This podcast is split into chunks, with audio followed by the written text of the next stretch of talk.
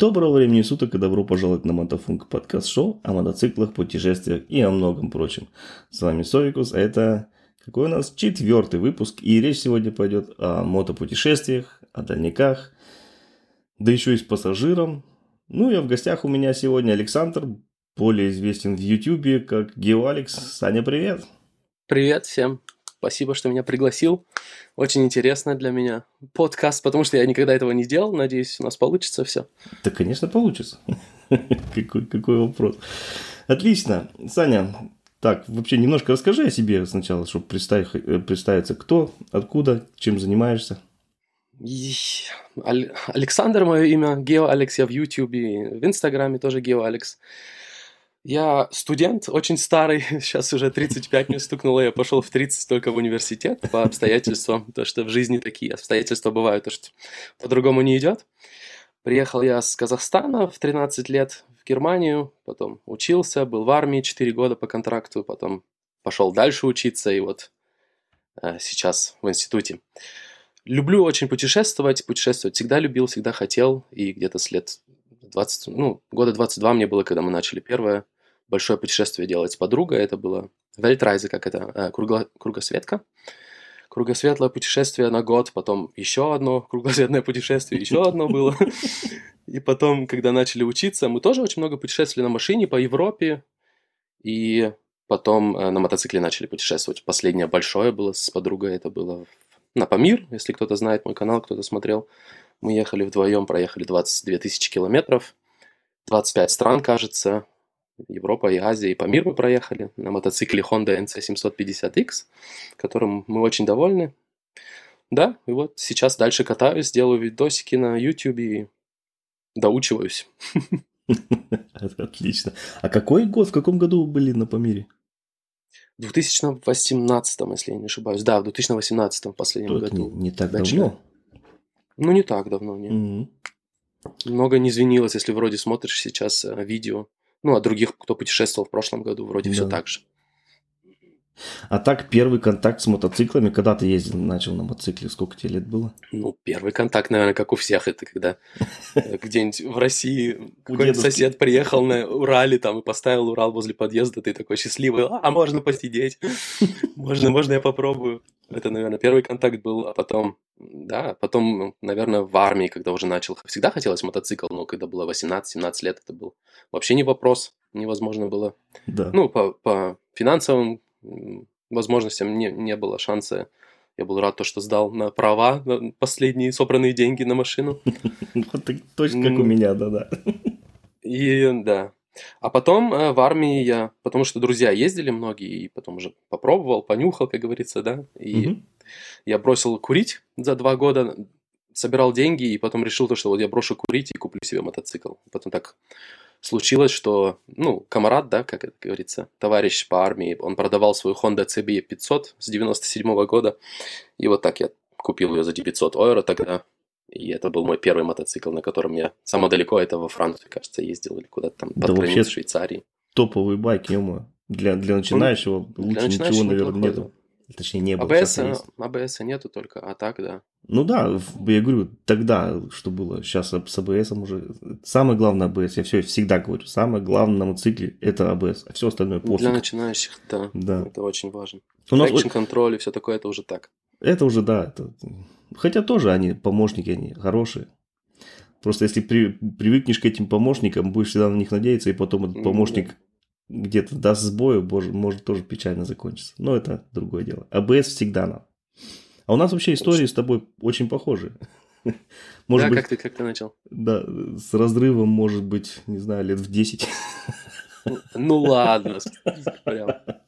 Я же говорю, я, я поздно тоже начал. Я тоже очень поздно начал. Я вот начал ездить, когда это было. Я как раз вот с Серегой разговаривал в прошлом выпуске на эту тему. Я опять не посмотрел, когда я сдал на права. И опять портмоне у меня не рядом. Эм, на мотоцикле я езжу сейчас всего лет 7-8, получается. Окей. Okay. Ну, я очень поздно пошел. Три мне было за 30, 30 с лишним уже. Ого, так решился, да? Семья, у тебя уже семья была? Да, да, да. тебя пустили. Тебе разрешили. Вот, это вот, что я еще не рассказал в прошлом выпуске. Не только пустили. Мне супруга подарила, как это, гудшайн на русском-то сказать? Какая-то типа как акция, не акция, как это сказать, квитанция какая-то, да, на, Не, на что-то. Да, не можно сказать, ну, за, за место какого-то что-то купить, лучше подарить, типа, знаете, как эту сумму. Мгм. Короче, она пошла фар- э, в мотошколу, сказала, я хочу, типа, своему мужу подарить обучение на мотоцикл. Вот она, м- Пов- можно сказать, мне супруга повезло. подарила, и мне прав не было ничего, да, супруга мне подарила э, учебу. Я Повезло тебе с супругой, да. Не, ка- не каждая супруга так сделает. хоть как. И вот, и можно сказать, она меня подпихнула. Я всегда хотел на, мо- на мотоцикл. Просто всегда, знаешь, сначала с, с этого, ты школьник, потом ты студент, денег нет, а потом я так, так плавно из студента перешел. Мы, я, еще, я еще студентом был, когда мы дом построили. Поэтому опять денег нет, ну, потому Мгм. что кредитов полное, это полные штаны, там, чтобы за дом и самое. И потом, и вот как- как-то супруга сказала, ну, она видит, что я страдаю без мотоцикла, на, типа, иди учись. Вот. Очень поздно начал, поэтому я, поэтому я говорю, с разрывом лет 10. Ну, неважно, все равно, как. Ну, это и тоже свои плюсы же есть, конечно, потому что ты, Да, ты умнее, уже спокойнее. Если бы я в 20, ну, не в 20, Да-да. 18 бы сделал, я бы, наверное, сразу разбился бы в первый год. Потому что да, я сейчас еще ненормальный совсем. не такой обезбашенный, гормоны, ты реагируешь не только, ну, как ты начинаешь думать головой, а не гормонами Да. с, с возрастом. Тестостерон с ушей там аж прям валит. Да-да-да. 18 лет. 18 Так и лет ты чувствуешь себя бессмертным просто, и все. Точно. Да, похоже, похожие истории. Ну. А вот эм, ты говоришь, вообще по жизни любишь, да, путешествовать, и э, что с девушкой со своей вы очень много уже путешествовали, кругосветки делали. А, а как, как решились вообще на мотоцикле ехать в такую даль? Потому что ну, не каждый захочет на мотоцикле вдаль ехать. Это, во-первых, не просто, а во-вторых, вы тем более вдвоем. Да, это надо... Откуда эта идея, во-первых, пришла, и как вы решились? Ну, видишь, мы про- проездили, как, когда круглосветку делали, мы поехали уже в Северную Америку, Центральную, Южную, мы во всех странах были. Мгм. Потом э, в Азии, в Европе мы на машине по всем странам, в принципе, я не знаю, какие страны еще остались в Европе, вроде бы во всех были уже. В Африке мы были, ну, в Северной Африке пару стран, в Эфиопии, и не хотелось как-то, потому что хотелось на мотоцикле большое путешествие сделать, туда не было шанса ехать. А Памир это как-то, ну, и язык знаем, и всегда хотели, особенно Узбекистан, Альбина, например, моя подруга хотела увидеть.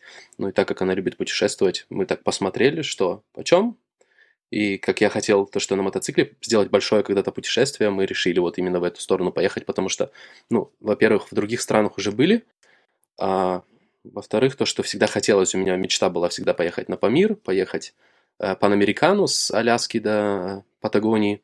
Это тоже когда-то сделаю, наверное, когда разбогатею чуть-чуть. И Африку проехать сверху вниз. Я только не знаю, по восточной или по... По восточной По там какой же самое опасное. По ну, посмотрим, как будет, когда, когда я проеду. Это, наверное, через лет 10 только будет. Ну-ну. Это не скоро совсем. Ну вот, мы так решили поехать на Памир. Это, конечно, тоже нужно сказать, это не каждая девушка с тобой поедет. Если у тебя партнерша или твой партнер, который не любит такие путешествия, такие как э, adventure, как это сказать, Мгм. При- Приключения. ну, приключения большие, то это, наверное, и не получится. Это надо, чтобы оба хотели. А так как моя подруга сильно любит путешествовать, ей это сильно нравится, мы решили поехать. Так она обычно со мной не катается, но я думал, тоже будут проблемы, но да, это просто для нее самое главное путешествовать, и поэтому она поехала со мной, и в конце концов ей очень понравилось. Круто. Так мы О- решили. Очень хорошо, когда есть такие совместные интересы. Это прям, прям супер вообще. Ну да, это самое большое хобби у нас.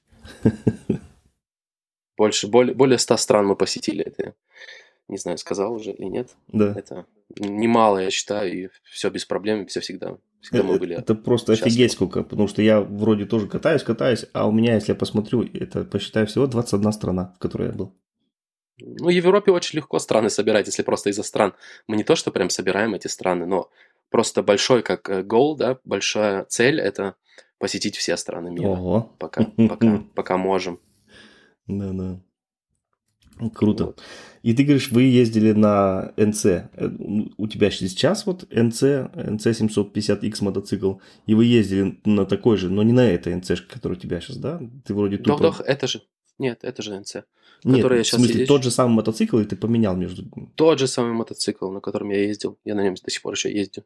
Прикольно. Та же самая NC 750. Я думал продать после Памира, потому что на Памире тоже говорили. Типа, ну, Памир проедешь, продавай его сразу, потому что Ты что, убьешь там его? потом. Ну да, ты что, убитый. Ну там бывают такие дороги, когда одни волны, и ты едешь, ты правда думаешь, как все болты не рассыпались, я не знаю, потому что вот так прям.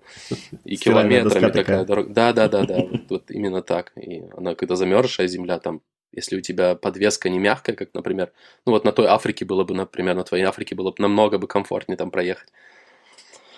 Да, все болты, например, на, на топ-кейсе, как в центральном кофре, рас, рас- расслабились, надо было все подтягивать там Ничего себе. несколько километров. Прям на кофре или на, на этом, на креплении? Крепление, вот где эта плата стоит, Угу. она, она разболталась, и весь кофр потом так болтался. Обалдеть. Мгм, надо На- надо, значит, перед Памиром все болты на этот, на фиксатор резьбы ставить. Ага, да. Это, это хо- хороший этот тип совет. То, что, ребят, кто на Памир собирается, на фиксатор резьбы все болтики и шурупчики. Да, и проверяйте их иногда хотя бы пару километров, потому что все равно могут расслабиться. Конечно, так я вон на Хорнете даже в Альпах, вроде дороги везде асфальтированы ровно, и то у меня один болтик, крыло, которое держит спереди, Мгм. и то открутился, улетел. Так что надо Тоже проверять. опасно. Мгм. Я еще почувствовал, как он мне в сапог в ногу тук ударился и тю, улетел. Болтик. мгм. Ага. А крыло все равно осталось, да? Ну, а крыло он держится с каждой стороны на двух, поэтому один от болта А, открутился, ничего страшного. Я потом от, от мебели, от икеевской взял, потом другой болтик на время прикрутил. Да, можно даже и кабель биндер взять, который... ну, Да, эти- там без разницы. Это не такая деталь, которая там, она не тяжелое крыло же, поэтому можно Ну да. прикрепить без проблем. Да, всегда можно что-то придумать в путешествии. Ты замечаешь, как ты становишься такой супер креативный, да? На Приходится. все проблемы. Да-да, потому что тебя заставляет это, и ты находишь на проблемы все. Ты немецкого путешественника Эрик Петерса знаешь? Нет, если честно. Ёканый бабай. Значит, ты не видел его путешествие в Гималай? Фильм? Нет. а-а. Ой-ой-ой. Рекомендую. Сейчас, кажется, мой Blu-ray диск, кажется, у Вавикона. Надо ему сказать, чтобы тебе, чтоб тебе дальше послал. Мгм. Прям, ну, он продает свои, он делает, путешествует, продает свои фильмы. И вот он ездили со своим корешем Олан, его зовут. Ну, или все его называют Арнольдом, потому что он очень похож на Арнольда Шварценеггера. Ого. И всегда улыбается. Тип, э, тип такой, очень, очень классная парочка получается. Мгм. И вот они ездили вдвоем на Тенерехах, на больших... а, 1200. да, в этот, Мгм. как он, в Гималае. Мгм. И в одну где-то там в горах этот Алан пробил масляный фильтр. На, налетел на какой-то камень, пробил масляный фильтр. В горах. И вот тоже Мгм. жидким металлом там замазали. Вот и вот тоже, опять же, тоже показывает, что трудности трудности, ну как бы нифига себе масляный фильтр пробил. Ну и пофиг. Все решается. Все да? решается, да, там. Ну вообще, посмотри этот обязательно фильм, рекомендую, прям интересно, он очень длинный, Ну, я но... напишу, мгм, тебе напишу, чтобы потом, ну, чтобы взять у тебя его, да? Да, да, да, да, Чтоб без проблем. Про масляный фильтр, кстати, у меня тоже было, то, что не было масляного фильтра, когда я менял э, в Таджикистане масло, и мы пошли в магазин и взяли от Toyota какой-то Camry или какой-то другой. Toyota, и прям подошел к НЦшке. Так что Круто. если нету фильтра, посмотрите у Toyota. Да-да, А еще все решается. Давай вот э, к вопросу вернемся. Вы же поехали вдвоем. Во-первых, ну, как я понимаю, если один едешь там, ну, как более-менее себя чувствуешь свободно на мотоцикле, а вдвоем Ну да. а на мотоцикле, тем более НЦшка, она не такая уж и мощная, что там можно с багажом ехать, еще и с пассажиром.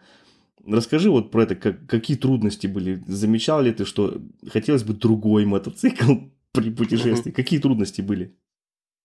Трудности, вот если вот брать трудности и как фортали, это как сказать, то, что, ну, то, что тебе лучше, плюсы, минусы, да, то Мгм. плюсов намного больше ехать вдвоем, если так решать. Не только из-за мотоцикла, а вообще то, что ехать вдвоем. Мгм. Из минусов это то, что, да, тяжелее мотоцикл, конечно же, водить тяжелее тебе надо, когда ты ранжируешь его, да, где-нибудь на паркпляце, ну, на парковке или еще где-то, очень тяжело это. Потом э, сумками, да, намного больше груза, намного тяжелее. И да, например, с женщиной, если ты путешествуешь, тоже то, что мужчины пристают в некоторых странах, это тоже проблема, это минус большой. Но насчет НЦ, она не такая уж и плохая, эти 55 лошадиных сил – но у него 70 э, ньютон-метров, это так же, как, например, у Трейсера или там у Kawasaki Versus, все говорят, о, него не сравнить с этими мотоциклами. Ну, в принципе, они такие же, если не смотреть на ну, лошадиные силы. Я даже не знал, что у него такой крутящий момент, это самое... Да, крутой. так же, как у Трейсера или у других в этом классе. Ну, а вот загрузка у мотоцикла, например, даже больше, кажется, на 10 килограмм, чем у Африки, Сань. Круто. Потому что 209 килограмм ты можешь нагрузить на него. А, на да, других мотоциклах часто бывает... Вот, видишь, mm-hmm. а некоторых бывает 180, 170 вообще. Ты сел, да, с подругой, и все, уже без сумок. Ты перегружен. Так что насчет этого НЦ, она даже не очень плохая. Ее ну, можно да, отлично, отлично вообще. А обгонять ты все равно сильно не будешь, ты же намного аккуратнее едешь. Это, например, вот один из плюсов ехать с подругой или с женой, или с, с напарницей, или напарником. Ты едешь медленнее, ты едешь осторожнее, потому что у тебя кто-то сидит сзади, да. Ты видишь больше, ты останавливаешься чаще, потому что они не хотят, ну, просто ехать, да. Mm-hmm. Это один из плюсов. Тоже четыре глаза лучше, чем два. Ты, например, где-то на парковке или где-нибудь перекресток тебе могут сказать по хедсету, да? Это очень важно, чтобы у тебя, ну, ты мог разговаривать с ним, ну, это понятно. Да. Mm-hmm. То, что тебе могут сказать, а, вот там машина едет, там, Саша, осторожней, да? Да, да, да. Также, да. также плюсы, например, больше. да, и дво, двое мозгов, или как два, два как сказать, два мозга. Два мозга. Да, также плюсы очень большие, если ты с девушкой, ты, она, например, может э, торговаться намного лучше, например, если кто-то, как комнаты, например, да, это один большой плюс. Вот, правда, из минусов, вот то, что я сказал, еще один минус надо, наверное, очень важно сказать, то, что может засыпать твой напарник, потому что он не едет, да. и если засыпает, он так дергается, например, когда Альбина засыпала, она так, ну, как падает, да, тонус, мускул тонус падает, и она так, туф, как бы, и тебе надо, ну, мотоциклом ловить этот вес, да? да, это очень опасно, поэтому надо всегда паузы делать, и это очень, это вот последний минус, а вот плюсов больше, да, например, если ты едешь куда-нибудь в какой-нибудь отель искать, да, в городе в каком-нибудь, ты просто остановился, она слезла, пошла, спросила, сколько стоит, сколько, ну, договорилась, в другой поехал, если дорого, например, вот такие вот нюансы очень приятные. Также полицейский, если ты с девушкой, она всегда может как-то ну, не отделаться, а как-то легче отделаться, понимаешь? Потому что она, особенно если такая боевая, как Альбина, она так если она сначала старается зюсь быть, да, такая сладкая, такой глазки такая, ну, ну что вы, так, ну нельзя же, ну мы же к вам в гости приехали. А если они там такие совсем плохие, то она, а, типа, мы в нашем блоге напишем, мы в нашем видео покажем то, что вот полиция некрасиво здесь делает, как вы так можете, у вас туристы приезжают, и это все равно не так, если бы ты это говорил как мужик. Да. Если да. бы ты там говорил, вот, я вам сейчас так покажу, настучу на вас, это совсем по-другому. Ну, Да, больше плюсов, намного больше плюсов. А вот ты уже задел тему, что э, кто-то пристает к твоей девушке. А вообще вот опасности путешествия с девушкой в других странах или в чужих странах, кроме того, что кто-то приставал, есть что-то или просто это какое-то, я не знаю, какое-то просто привидение в головах у людей, что а, с девушкой, может быть, не надо. Смотря, может... смотря какие страны, Сань. Потому что если вот страны, не хочу, конечно, никого оскорблять, но вот в мусульманских странах очень часто пристают мужчины. Это бывает. Особенно, например, даже в том же путешествии, когда мы путешествовали по, по миру, например, в Иордании, очень сильно приставали. Да. Ну и не только мусульманских, например, в Индии тоже мужики всегда пристают. Просто есть некоторые страны, когда они так это просто говорят, о, смотри, там девчонка, а некоторые прям ты с ней стоишь, и они типа, да, можно сфоткаться с ней или что-то такое. Ну, это вот такие неприятные моменты. Но если у тебя подруга, ей просто надо знать, да, жена или подруга, если она не одевается, там то, что у нее все половину выглядывает, там, ну, ты понимаешь, да? Да-да. Сильно короткая юбка или еще что-то. А если она одета как, ну, чуть-чуть закрыта, если в той стране ты путешествуешь, где это опасно, то никаких проблем не будет. Если ты не провоцируешь это, ну а в других, конечно, если там ограбление, ну вот на этом путешествии по, по миру у нас не было ограбления, а когда путешествовали по миру, нас несколько раз а, ограбляли. И с пистолетом тоже как мужик был один раз в Хасьенде.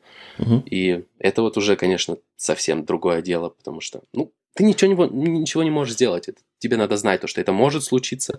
Если ты не, совсем этого не хочешь, то не езжай тогда в такие страны в опасные, езжай где-нибудь по Европе. Хотя по Европе это тоже может случиться. Ну да, случиться может везде. Просто осторожнее, и надо женщине смотреть, да, немножко, чтобы ну, не провоцировать там, например, сильно секси одеваться или что-то делать такое, флиртовать там, флиртовать с другими. Да-да-да. Но если, конечно, у тебя красивая девушка, стройненькая, если особенно она блондинка, то просто уже, может, подумай об этом, как ты будешь реагировать, потому что сто процентов в некоторых странах будут приставать. В южных странах будут однозначно приставать, да? Да. Угу. Это там там вроде уже. блондина как раз очень любят. Да, да. Ну, да, так вот, вот таких опасных ситуаций, вот ты сказал, что с пистолетом было, и что тут, тут, тут там Кальбини приставали. А так опасные ситуации какие-то были, например, вот ну, не только что кто-то приставал к девушке, а в это, ну, в трафике, например, вы ехали, кто-то подрезал, сбивал, что-то было такое, опасной ситуации, в смысле, на мотоцикле? Ну, на мотоцикле, вот, я не знаю, ты смотрел видео, где в России там только начинается видео, и там сразу машина нас почти фронтально не взяла. Мы ехали. Да, конечно, такое видел. тоже бывает. И, конечно, вот, может быть, это тоже минус, то, что мотоцикл тяжелее, тебе надо дольше для торможения, ну, как, чтобы тормозить, mm-hmm. больше места, дистанцию надо. Это надо, ну, ты едешь по-другому, да, ты едешь намного осторожней, потому что ну, ты считаешь, ты же знаешь то, что у тебя кто-то сидит сзади. Да. Так что были такие ситуации. Также, например, в Армении, когда мы заезжали в Армению, там была революция, как раз это бархатная революция у них же была. Угу. И мы заезжали, заезжаем э, в границу на Армению, а оттуда все люди уезжают в сторону Грузии. Мы такие, что здесь происходит вообще? Так мы одни куда-то едем в Армению. И потом, когда нам сказали, мы заехали, типа, у нас революция, мы тут начинаем, ты вот уже думаешь, да, потому что один – это совсем по-другому. А если вот с женщиной уже не знаешь. Мы решили все равно поехать, и потом остались там. Но вот, например, когда на улицу выходишь, и там тысячи людей, и думаешь, если вот кто-то, ну, например, полиция или еще что-то начнет стрелять, или mm-hmm. что-то такое будет, то, конечно, уже тяжелее намного будет тебе. Если ты один, ты можешь убежать, да, а с женщиной, например, уже не так уж легко. Надо смотреть и в хаосе. Если два человека легко потеряться, и тысяча других причин. Ну да, да, да, да. Но, Но все так... равно плюсов, плюсов больше. А если судить по культуре вождения, вот ты двигался через Европу, потом через южные страны, я помню, если как он, Иран, э, как? Не, Турция, а потом Азербайджан, не, Турция, да, да. потом, ну вот ехал я вниз, да. Югом да. туда, потом Памир и севером обратно через Россию, получается. Да. Вот если судить по культуре вождения, где, где было самое хорошо и где прям вообще плохо? Ну, в Европе, наверное, самое нормально ездят порядочно, потому что уже когда заезжаешь в Грецию или там в Булгарию, и в Турции, вот в Турции они очень Это тоже все еще Европа, ездят. Греция. Ну да, ну, ну вот Южная Европа, она уже не такая, ну там уже безопасность не такая, угу. потому что люди не так смотрят за, за правилами движения, надо смотреть намного больше, и также еще асфальт там очень скользкий бывает летом, потому что он нагревается, и он прям прям вот сильно скользкий, это надо смотреть, аккуратнее надо быть, если кто-то поедет. Как, как мне кто-то сказал, потому что ну, как асфальт там делается с щебенью или с камнем э, известняк, а известняк, когда становится особенно мокрый или что-то такое, то он становится как, знаешь, как, как мыло или что-то такое. Кто-то mm-hmm. мне говорил такое. Поэтому и тоже в Крыму, говорят, тоже такая опасные дороги, потому что там асфальт делается с известняком, как камни, которые вмешиваются в асфальт. И это очень опасно, особенно Может при дожде, быть. что прям скользкое такое. Ну. Да-да, вот при дожде мы скользили. Вот один момент был в Турции, я думал, то, что мы вылетим сейчас в море, потому что я ехал аккуратно, но там серпантины, угу. и прям возле моря, и там дождик шел, и вот я торможу, и все, и он катится дальше. Просто Ой-ой-ой. было страшно, да. Потом еще медленнее ехал. Вот в Турции люди очень опасно тоже ездят. Мне у них хорошие дороги, дороги очень хорошие, но если не съезжаешь с главных. В городах там тоже ну, бывают да. ямы. А вот главные дороги очень хорошие в Турции, и они гоняют очень быстро. А также вот в России очень опасно ездить, я считаю. Мотоциклистам mm-hmm. сильно не смотрят. Ну вот, вождение не так. А другие страны вроде, вроде нормально, вроде пойдет. Вот интересно, например, у меня сейчас как для сравнения, мы сейчас были в Румынии, и эм, сказать, как они там водят, по скоростному режиму они обезбашенные. Угу. Вот и в видео я это уже несколько раз говорил тоже в YouTube. Вот мы едем, например, в городе 70 уже, да, там 50, Мы едем 70, мы уже на 20 превышаем, и нас еще с минимум с разницей в 20, как бы не больше, обгоняют в городе. Это получается, они под сотку просто по городу идут. Они как сумасшедшие, это кажется, вот да, как сумасшедшие, как говорил, гоняют. Но с другой стороны, если где-то что-то, они тебя видят, они тебе всегда уступят дорогу. Мотоциклистов они везде пропускают. Вот, Да, да, это тоже. да, две стороны такие, вроде как угорелые гоняют, но с другой стороны, они тебя видят, они тебя пропустят. Без проблем вообще. Вот это Ну, менталитет такой, это что, да, это что, как, как в России говорят, если стоит 120, ну ты 140 можешь ехать, это даже полиция говорит, что это нормально, типа, да, потому что на, на 20 километров в час ты можешь быстрее ездить. Ну. А в других странах, например, очень часто штрафуют, как в Киргизстане, надо вообще смотреть. Про Казахстан тоже слышал, что там прям беженый это самое. Ну, в смысле, полиция там. Дорога, дорога прямая, в степи ровная, можешь 100 Да. ехать, а там знак 50, и там тебя остановят. Да-да, вот так они делают. Это они любят. Вот вас тормозили, останавливали? С, по- с полицией были какие-то терки, проблемы? Да, были. В Турции нам дали штраф 50, но я его так и не заплатил, я выкинул этот листочек, потому что мне сказали, ну, мы были делали каучсерфинг, и я Мгм. такой говорю, вот нам надо за 4 дня заплатить 50 евро, потому что нам 50 сказали, евро за даже? 4... Да, да, офигеть цены там. И он говорит, да, говорит, этот листочек? Я говорю, да. Он говорит, а, взял его, смял у себя дома, выкинул в мусорку. Говорит, ничего вам не надо. Я такой, блин, как, как не надо? Сказали, еще 4 дня, потом меньше можно будет платить. Если после 4 дней, то еще больше платить надо. Говорит, нет, езжайте. И потом я выехал на границе в э, э, как, э, Георгию, Грузия. в Грузию, и ничего не было. И до сих пор ничего не было с этим штрафом. Ну, интересно. Я бы тоже подумал, что могли в это на границе где-нибудь или что-нибудь пробить, остановить или что.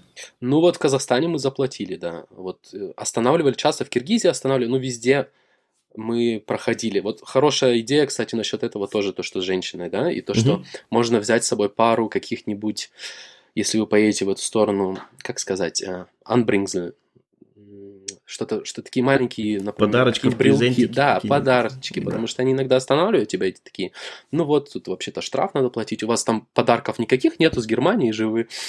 И, например, э, можно взять такие кукукс-часы, да, или какие-нибудь Мгм. брелки, или какие-нибудь зажигалки с немецким флагом, или что-нибудь такое. Да-да-да. И потом просто такое отдавать, и, и, может быть, ты даже отделаешься штрафом за такую мелочь. Да, прикольно. Это очень хорошая идея. Да, и в Казахстане нас на границе, ну, там не было, мы приехали с парома с Азербайджана, и они там нас мучили часами, мы уже были убиты. Обычно мы не хотели никогда платить, но там мы заплатили все-таки с пацанами с Нидерландов мы были. Мучили, в смысле, что делали, почему? Ну вот он прям вот говорит тебе то, что «А я так устал, этот таможник, да? Я вот, наверное, сейчас даже э, цифры неправильно задам, типа пере- переведу. И говорит, так устал, уже столько работаю. И потом другой подходит тебе говорит, ну, он вам заполнит, но вы ему там подарите что-нибудь, типа, да? Ну, прям ну, открыто они прям это говорят, ужас.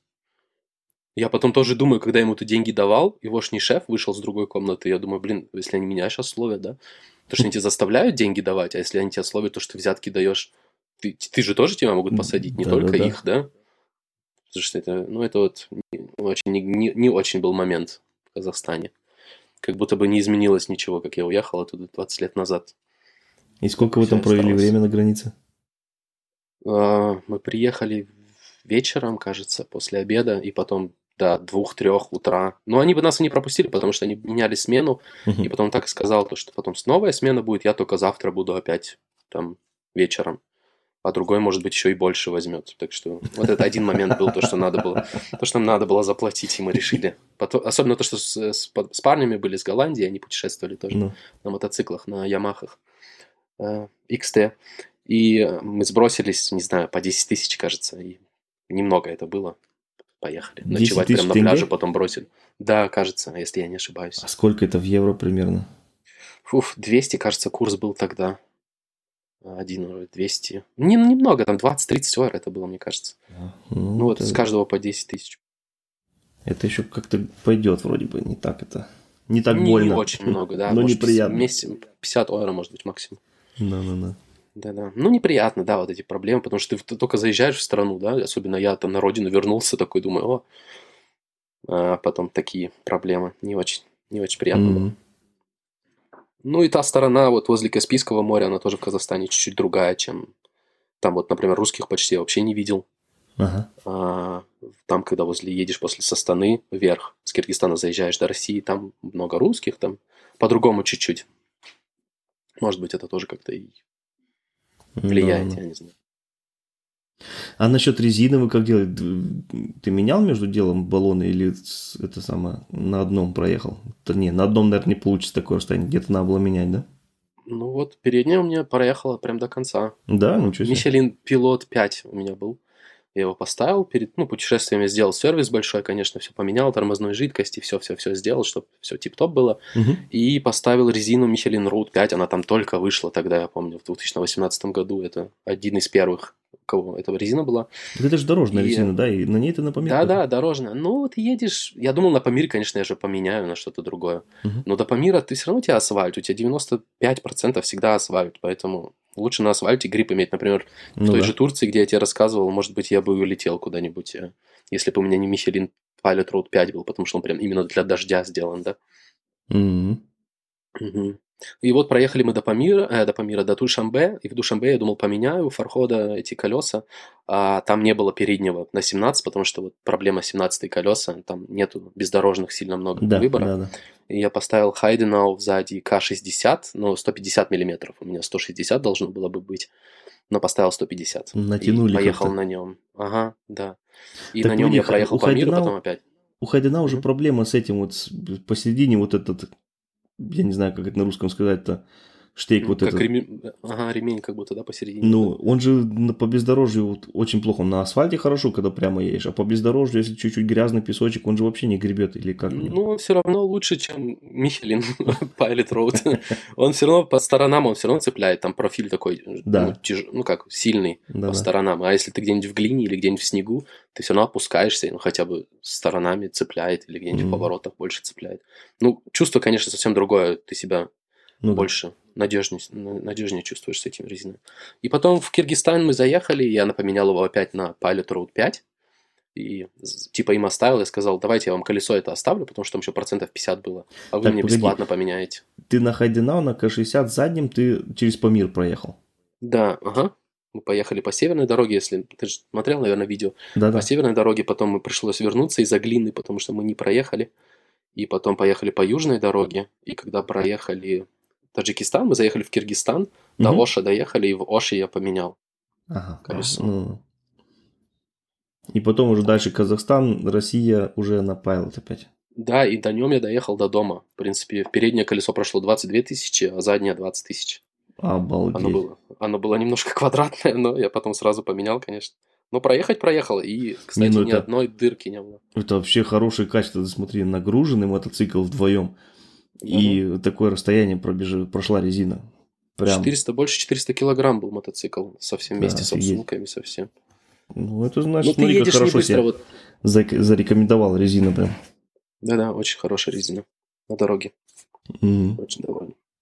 А вот ты говоришь, это уже на Хайденау э, вы не смогли заехать по северной дороге на это из-за глины. Там дождь был или что там было? Ну, это был апрель месяц, только снег ушел, и еще был местами снег, и все было такое раз, размятое. Нам вот этот фарход, я не знаю, ну, ты его знаешь, да, фарход, который Ну, не лично, клуба да, в. Таджикистане. Да. Да. вот он, он как раз собирался тогда в кругосветное путешествие, свою машину показывал нам. Ну, вот мы пообщались, и он говорит, мы первые, типа, не первые, а одни из первых.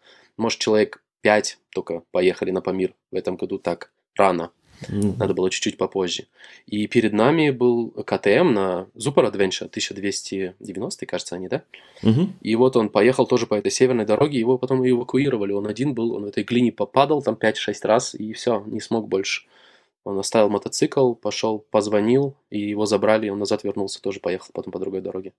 Нифига себе. Это просто, да, это просто было время. Я думаю, если поехать по-другому, ну, другое время, то было бы не так уж все ужасно. Но в глине ехать невозможно, правда. Ты стоять не можешь. Ты слазишь с мотоцикла и падаешь. А на мотоцикле с этими сумками с подругой это вообще был ужас. На видео там не видно совсем. Может, 5% видно этого всего ужаса, что там было. Да. А если вот Фархот, он говорил, в какое время лучше всего ехать? Видишь, вот в апреле был только снег сошел, понятно, что там все раскисшее, размягшее, глина, это вообще ад. А может быть, он советовал, когда лучше ехать, если вот слушать, самое- например, посоветовать? Самое легкое, да. Самое легкое это ты, если едешь летом, если прям посередине лета едешь. Потому что осенью, опять же, уже может снег лежать, может воды. А в апреле у тебя может быть тоже то, что в воду надо, сильно высокая вода стоит где-нибудь на дорогах, и тебе надо переезжать через эту воду, Мгм. потому что снег тает. А осенью, наоборот, тоже уже может быть, что рано снег выпадет, ты по снегу будешь ехать, или то, что, ну, дождь все время, да. А летом ты можешь просто это как по gravel road, да, проехать там многие части, не так уж это прямо тяжело. Щебенки. ну. Да, многие мне говорили, не мне говорили, а писали, например, о, да что вы там, этот Памир, они там проехали на КТМ 690 по, не знаю, июлю, говорят, что там Памир? Там ничего страшного. Это, конечно, большая разница, если ты едешь, например, на Африке Твин или на каком-то мотоцикле, который там за 200-300 килограмм, это, это большая разница, если ты Мгм. едешь в апреле или в мае, или осенью, а и если в июле, да. Да, ну, получается, с летние месяца, с июня по август можно ехать. Да, это- там уже будет спокойно. Все-таки высокогорье это, получается, там относительно тепло или какая там погода, а в низинах, наверное, жара. Вот когда ты с- у Фархота был, это же там еще не высокогорье, да? Нет, там еще не сильно высоко. Ну вот смотри, мы заехали с Узбекистана, это был апрель, и в Узбекистане уже было плюс 40. Ё-моё. Плюс 40 там было, я не знаю, как там ле- летом вообще, почти плюс 40, 38, 39 градусов было. Мы Мгм. там не могли найти себе, там вот этот кусочек, когда едешь с Казахстана, где ни заправок, ничего нет, 600 километров. Там нету тоже, как эм, тени, и там было 40 градусов, и мы чуть не померли, там так жарко было.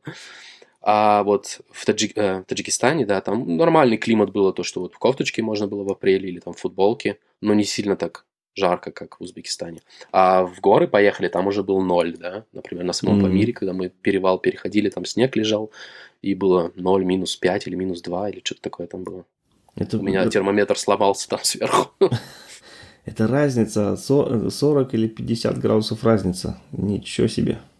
Ну, это несколько дней или недель, да. Ну-ну. Самое, самое быстрое это то, что ну вот ты поднимаешься, то, что из-за воздуха самое тяжело. Это не из-за погоды. Я бы не сказал то, что из-за холода или из-за чего-то было тяжело. Самое тяжело было, когда мотоцикл роняешь, и его надо поднимать, и то, что у тебя воздуха мало сильно. Ну, Да, вот это, кстати, я тоже хотел спросить. С какой высоты ты начал замечать, что э, ну, как воздух разряженный? Если честно, я думаю, вот когда на Памир сам поехали, то что, ну вот последний там километр, когда поднимаешься, выше трех тысяч километров. Мы вообще привыкшие, мы были, мы же не путешествовали в Южной Америке, и там э, часто мы были, например, Ла-Пас, он тоже там О, э, да. по Ливии выше четырех тысяч, кажется, и вообще по Андам мы там ездили везде. Тоже ты в основном всегда находишься выше там трех, двух тысяч метров, четырех тысяч метров. И привыкли, у меня там никогда не было никаких проблем. Но даже с рюкзаком, да, с двумя рюкзаками. Но мне кажется, вот здесь проблема в том, то, что ты очень быстро поднимаешься. Ты там ты не успеешь акклиматизироваться. Ты с двух или с тысячи метров поднимаешься на четыре с половиной тысячи метров, Мгм. и это очень заметно было. И Я это никогда, вы говорю, не ехали- болел, а там Ехали по тому маршруту, который более-менее полого поднимается, медленно. Если наоборот по кругу, вот если по часовой ехать, ну как Мгм. с севера Мгм. переходить через это, там же вообще резкий подъем. Может быть, я не помню, как там Кто, кто-то там ехал, я чьи-то видео смотрел, что прям были проблемы с, это, с этой горной болезнью. Потому что там очень резко поднимаешься, и тебе как... Ты не Да, там, успеваешь может быть, там Мургаб. Мургаб, кажется, там город на трех тысяч чем-то, там акклиматизируются и потом заезжают на Памир. Это вот тебе там Кажется, пару дней надо тормознуться, походить, подышать, чтобы... Я думаю, день, да, день, думаю, хватит уже даже. Сань, больше не надо. Если ты здоровый человек, если у тебя никаких проблем нет, то Ну, ну да. хватит. Но это не за пару часов. За пару Ну нет, часов это конечно, нет, ос- конечно. Особенно если ронять будешь мотоцикл, то... А вот в каком режиме вы ехали? Вы ехали каждый день куда-то или где-то в каком-то, эм, ну где-то там на денек, на два останавливались, скажем, раз в неделю день делали такую передышку или в каком режиме, как это у вас проходило? Да, было так. Мы, я- бывало то, что мы проезжали тысячи километров за два дня, да? А бывало, например, в Турции мы останавливались в Фетте, там, ну, каучсерфинг, если делаешь, да? Как каучсерфинг, я не знаю, русские, наверное, знают тоже Да, каучсерфинг. так и есть, То, кажется. что остаешься у, у людей, да, в гостях тебя приглашают, и там не остаешься на одну ночь, потому что это тебе не отель, да, тебе надо с Да. людьми пообщаться, и это, из-за этого ты это делаешь, в принципе. И вот так мы останавливались там 2-3 дня. Например, Пума, э, Памукаля, как она называется, эти белые горы там в Турции, мы там 2 дня останавливались. В Фете, на самом юге мы останавливались 3 дня. Но потом бывает, например, снизу, с Анталии до Анкары, там 600 километров проехали за один день, да. Потом в Анкаре опять останавливались, mm-hmm. делали визу. Э, для, Таджики... Э, да, для Туркменистана визу делали там. А где вы брали, вроде бы, эм, чтобы подняться на Памир, там какая-то дорога, для которой нужен пропуск или нет? Где вы это Да, делали? да. Э, это, тебе надо сразу, когда... Мы это в Германии делали визу для вот этих стран всех, угу. и там тебе надо подчеркнуть сразу то, что тебе на этот горный участок надо ехать, и тебе виза будет стоить не 50, а 70 евро, по крайней угу. мере, в Германии. По крайней мере, в том году это так было. И да, тебе надо это обязательно сделать, потому что там потом тебе надо опять в Душанбе это искать место, где можно, а потом взятку, может, опять надо будет давать или что-то такое. Лучше это, лучше это дома сделать, сразу сделать этот э, пермит, да? На да, Памир. разрешение. Пропуск. Разрешение. Угу. Да, это надо, об этом надо думать, да. Угу. А еще о чем бы стоило подумать вот перед путешествием на Памир, перед тем, как ехать, о чем надо заморочиться, какие бумаги вообще надо, кроме как визы в каждую страну и пропуск на этот, на высокогорную дорогу, на приграничный регион этот. Что мы делаем, да, что мы делаем, это всегда два паспорта иметь. Я не знаю, как в других странах, в Германии это можно. Мы это делали уже с лет э, путешествия, то, что мы взяли себе два паспорта каждый. Если ты, например, идешь э, в Воунамт, или как оно называется, ну, к себе идешь туда, да, в Ратхаус, угу. спрашиваешь, говоришь, я хочу ехать в Израиль, в Палестину, я хочу ехать и в э, Индию, и в э, Пакистан, а, и тебе что... дают да, два. Да, да. Бывает угу. так, вот, кажется, с, с Азербайджан и Армения, да? Э, да, например, то же самое. Да, если там печать одной страны, то тебя в другую не запустят, да? Израиль тоже многие не запускают, там в Иран потом другие страны mm. запускают. Ну, в Израиле они тебе делают печать, если ты попросишь просто на листочек, не в паспорт. Они такие кулантные, очень ну, хорошие. Ну. ага. Вот это, я считаю, важно, потому что если потеряешь. Также важно, например, эти все визы и все паспорта сделать копии бумажные, чтобы они у тебя были где-нибудь в рюкзаке спрятать. Второй, угу. паспорта где-то в мотоцикле или в рюкзаке спрятать, в сумках каких-нибудь. И вот эти все бумаги послать по e-mail себе. Визы, Фюрершайн, э, как права, права. паспорт, все угу. сфотографировать, потому что если ты все потеряешь, то хоть у тебя есть какой-то документ показать, да, какая-то копия, и потом также, чтобы новый паспорт заказать. Да. Очень важная вещь для Памира – это вещи правильные, например, Горотекс или очень ну, качественные, качественная одежда. В смысле правильные? Вот, правильные это как? Ну, Гортекс понятно. Вот а... я считаю Гортекс очень хорошая вещь, да. Ну что, как, и, и жарко, и холодно, чтобы носить или что-то Да, еще? потому что, ну вот как мы говорили с тобой, то, что с, мину, как, с 40 она может на минус mm-hmm. 5 упасть погода, да? И то, чтобы у тебя, особенно для твоей напарницы, которая не двигается, если она сидит сзади, просто ей очень надо хорошие вещи и хорошие шу, э, обувь, да? Очень mm-hmm. важно. Это. Ну, потому что меняется погода очень сильно. Если ты опять в Казахстан заедешь, опять жара, потом опять холод в России. В России в мае было, я не знаю, 2 градуса или 3 градуса было mm-hmm. возле, возле Алтая там. Очень холодно было. Это очень важно. Для Памира самого я посоветовал палку взять для собак, потому что там очень много собак за тобой бегает. Да-да, и отмах, отмахиваться, Альбина прям отмахивалась. Они если палку Ничего видят, они уже как кондиционированные, да, у них сразу уже нейроны им кричат, то беги, собака. Если они палку видят, они убегают. А так они будут бежать за тобой. Вот собаки это большая проблема там. Офигеть. Они могут тебе в ногу укусить и все подряд. Угу. Потом взять пару немецких сладостей для детей, потому что там очень много детей по дороге стоит. Ну и тебе же интересно пообщаться тоже. Да. Можешь там пораздавать, также в поли- полиции можешь дать. Что-нибудь эти брелки, про которые я говорил. Угу. Медикаменты очень важно тоже взять здесь, потому что аптечку сделать самому здесь, потому что там, если ты берешь какие-нибудь медикаменты или антибиотики, они тебе просто в аптеке высыпают, какие-то там таблетки дают и говорят, да, да, это вот этот антибиотик, ни названия, ни пачки, ничего нет. Все с одного мешка, разные таблетки. Да, да. Для, для женщин, если это такая тема, ну, это, мне кажется, важно знать, может, надо сказать это, например, тампоны взять с собой, потому что это не найдешь очень часто, если ты привык к этому, если ты себя чувствуешь удобнее с ними, то это хорошая идея взять, потому что там иногда в некоторых странах вообще их не найти. Mm-hmm. Это проблема. Также вещи взять, которые легко стираются, потому что ты не можешь не везде стирать. Не во всех гастхаусах делают тебе то, что стирку. Или даже на Памире едешь, ты один. Одну ночь только остаешься, утром выезжаешь, а постирать же надо. М, Ну, чтобы вещи да. такие брать. Также, конечно, понятно то, что все инструменты и все такое тоже. Кстати, вот задел- затронул тему гигиены, да. Как это у вас проходило? Где во всех отелях, например, были или где вы ночевали, а, там душ или где помыться можно, или вы где-то на природе мылись? Как это проходит? Ну, если ты, если деньги, если много деньги платишь, да, то ты всегда можешь найти а, отель, в принципе, с, ну, с душем, да, или хотя бы с холодной водой. Но были моменты тоже, то, что надо было мыться так с канистра, да.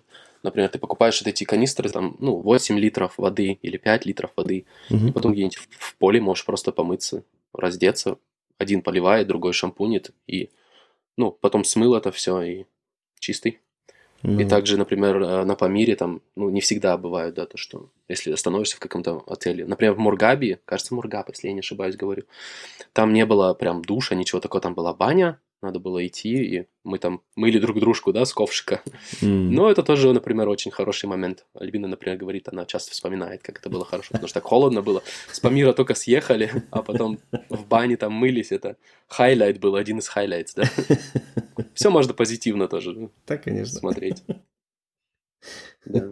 Адаптер тоже очень важно взять, потому что часто, если ты берешь комнату, там одна розетка, Мгм.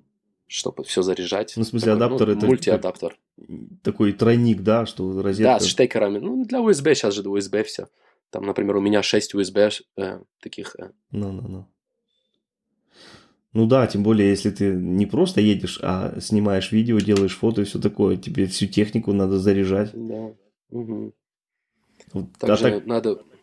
с про- ну, проблем с например- электричеством или что-то такое не было? Вот везде ну, было? не было электричества. Не, иногда не было электричества. Например, на Памире, там, э, когда мы оставались у этого дедушки, там, Мгм. мы со свечками. Где-то в видео даже есть, кажется, что мы со свечками сидим. Потому что там нет, нет электричества. Дом есть, но там нет света. Да-да-да. Ну или в палатке, конечно, если ты ночуешь, мы же тоже ночевали в палатках. Ну да. Там такая же проблема. Какую-нибудь лампочку. Ну, в принципе, с телефоном нормально. У нас не было специальной там лампы еще какой-то. Мы телефон включали и свет. А так гостиницы найти без проблем. Везде есть или... Я думаю, если ты едешь, если прям не в самый разгар, я не знаю, сейчас с короной все равно, наверное, много не ездят, а позже, если не прям в июле, то я думаю, не надо нигде бронировать. Просто ходишь. Они все равно не стоят нигде, ни в, ни в букинге, нигде. Они Ну, просто, у них понятно, табличка да. стоит, гестхаус. Они там интернет, интернета даже нет. Легче спросить у кого-нибудь, да? Да, да, где там гестхаус есть. Также остановился, твоя подруга забежала, спросила, Мгм. поехал дальше. Ну, вот эти вещи надо, о них надо, надо думать. Ну, это как перед каждым большим путешествием. Мгм. Пластиковые мешки тоже отсюда взять можно, потому что там они плохие, а они пригодятся, если где-нибудь в сумку какую-нибудь мокрую, ну, как драйбэк, да? Или А, в, в ну. обувь. Даже, например, мешки просто обувь, ну, как одел, и чтобы речку перейти, мотоцикл перетащить с пакетами. Туда их ложишь в обувь, и, ну, носки мокрые не Мгм. становятся, да? Уже приятнее как-то. Мгм. Полиэтиленовые пакеты прочные такие. Да, Мгм. да, они прочные здесь, там не такие хорошие, или какой-то магазин надо опять искать. Ну-ну-ну. Да. Вот эти вещи надо думать. Компрессор, конечно, маленький, там пару ключей, которые подходят к вашему мотоциклу.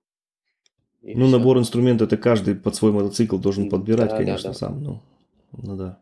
Чтобы сделать, по крайней мере, все основные там работы, хоть колесо перебортировать, колодки заменить, масло поменять, все такое, да? Да, ну эти вещи, конечно, тоже с собой взять. У меня лежали колодки тоже. И такие вещи маленькие, которые можно с собой взять, да. Канистр надо взять, конечно, это тоже очень важно. Но его не надо обязательно такой, знаешь, как э, супер хороший, который здесь все цепят себе на свои Туратек э, кофры. Просто, например, я у меня не было канистра, у меня был маленький с собой на всякий случай, а когда ты едешь э, с Казахстана, потом в Узбекистан и до границы, да, там вот 600 километров нет, вообще ничего. Да и вообще не на газе там все ездят. И я взял, просто пошел в Веркштадт, это как Веркштадт, ну, мастерскую, и сказал, типа, у вас есть какой-нибудь канистр вообще просто? Они говорят, да, вот антифриз. Ну, они антифриз вылили, мы его промыли, этот канистр 10 литров, вот тебе, пожалуйста, канистр, да, бесплатный. Залил туда 90, 92 бензин или какой самый лучший найдешь, потому что потом мешаешь его с 80-м в, э, Узбекистане. Так что лучше, чем, чем лучше. Ну, лучше дорогой купить самый дорогой бензин, который там есть. Пока возможность есть, в канистру залить высокооктановый, Да. потому что неизвестно, что Да-да-да. будет потом, да? Абсолютно правильно, да, потому что потом тяжело будет. И ты говоришь, Ну, вот они 600 километров магазин. где-то было там расстояние, что не было ни заправки, ничего. Е- нет, у нас не было заправки. Мы Это- не доехали, тоже надо было ночевать в палатке. Это Да-да, погоди, Воду тоже надо брать. сколько бак, насколько бак хватает у НЦшки? Ну, Где-то 350-400 километров. Ну, Нет, нехило уже. Ну, если медленно ехать, да. Если быстро ехать, то 300-280. Ну вот у Ну, меня на Африке тоже, едешь, ну что- 300 и все, мне на заправку надо. Но тебе вот это по всему миру, это типа почти везде хватит. И там пару-пару есть. Вот где я путешествовал, вот в этих 100 странах, это только в Атакама, когда едешь с Боливии Мгм. э, по Атакама до... Как этот город называется? Что-то де Атакама какой-то Да, город да, там. да. И там тоже очень долго, 600 или 700 километров нет вообще никакой заправки. и как он там. Да, может быть, я уже забыл. Первое потом после пустыни. И вот, например, в Узбекистане. Может, где-то в Африке или в Канаде тоже еще где-то есть, я не знаю. Но вот это вот два, которые я знаю, что не было заправок. Так везде заправки. Каждые 200-300 километров, 100 километров. Мгм. Главное не пропустить. Да-да. Ну вот так же воду, воду затыриться, и всем затыриться, и э, ну, провиант какой-то там, э, колбаску, сыр, чтобы с собой взять, потому что бывает, ты приедешь, а магазин закрытый, единственный там в деревне, да. И вода у нас тоже кончилась в Узбекистане, вот где мы ночевали, там, в этой пустыне, возле дороги. У нас вода кончилась, потому что мы мало взяли с собой. Но мы остановили машину на дороге, сказали, мы вам заплатим 10 евро, если вы нам дадите воду. И они нам подарили две бутылки воды. Ну, люди добрые очень там. У них немного вещей, но они очень добрые. А сколько вод- воду, сколько литров с собой возили? У нас всегда было по сторонам две, две бутылки по 2 литра в кофре. Ну, наверное, литров 7-8 у нас всегда с собой было. Ух ты. Ну, если жарко, и ты там толкаешь песок или еще что-то, то очень быстро тебе надо это... Ну, качается. Если ты кемпинг делаешь, тебе надо сварить там кофе, сварить, да. кушать. Тем более в жарких странах пьешь много, э, там вода уходит капец быстро. Да, быстро уходит очень. Это надо думать. Лучше всегда побольше чуть-чуть взять, чем, чем потом стоять без воды, без бензина, без всего. Ну да, да, да, да. Ты все равно найдешь где-то что-то, кого-то, кто-то тебе поможет, но иногда это просто не нужно. Особенно если ты времени ограничен, то такое лучше решать до Да. этого. Что-то я заболтался, что-то я один болтаю, Сань. Так, это, это хорошо, у тебя хоть есть что рассказать. Это- я, я с удовольствием слушаю, это классно. Так, потом после Памира вы через Казахстан, ты говоришь, родом с Казахстана, ты в родной город заезжали вроде бы, да? Кто к себе домой хотел Да. заехать. Мгм, И да. как, как чувства были, как ощущения? А, Такие, если честно, я не очень люблю это место. Мне, у меня негативные эмоции Ух э, ты. с Казахстаном. Ну да, у меня умерли родители там, я поэтому сюда приехал. Мгм. Например, то, что ничего хорошего. А, Отца убили, например, никто не нашел, кто, что, зачем. И, да, зарезали. И мать тоже умерла от болезни, никто не мог помочь. Это были 90-е, конечно, там было все сложно. Но, но ни, никак, э, ни хоспи, хоспиталь, да, ничего путевого. Поэтому у меня такая негативная, негативные эмоции Казахстана Мгм. всегда были. Ну, сейчас приехал, вот на границе была такая же проблема. И то, что, ну, взятки туда подряд. А потом уже, когда поехал в свой город, там уже лучше стало, мне кажется. Ну, когда я уезжал, лучше стало. Потому что там были брошенные дома, их снесли. Мгм. Там, ну, вроде как бы тоже политика лучше работает. У меня сестра там очень важный человек в этом городе, и она, ну, в министерстве работает, и она говорит то, что взятки сейчас не так легко брать, то, и все уже лучше все, короче, становится. Хочется, но не так легко, да? Да, не, ну они, конечно же, не берут, но... Ну да, ну вот я посетил этот город, ну у меня вот, как я сказал, с этим городом всегда такое не очень приятное, потому что было немного тяжело А что за город, откуда ты? Я был рад. Город Шахтинск, возле Караганды. Шахтинск. Ну, Да. Что Альбина сказала про Казахстан? Она откуда родом? Она в Германии родилась, она здесь уже родилась. М, Ее, м. аба- ее мама жила возле меня недалеко. Да Абай ладно. там есть. Да-да, там 30, да, там меньше даже, чем 30 километров. Ай, кажется. мир тесен, капец. Ага, Очень рядышком мы жили там. Ну, они сюда приехали в 90-м году, кажется, или в 91-м. Одни из, из ранних переселенцев, ну. Да. мгм. А я в 2000 там приехал только.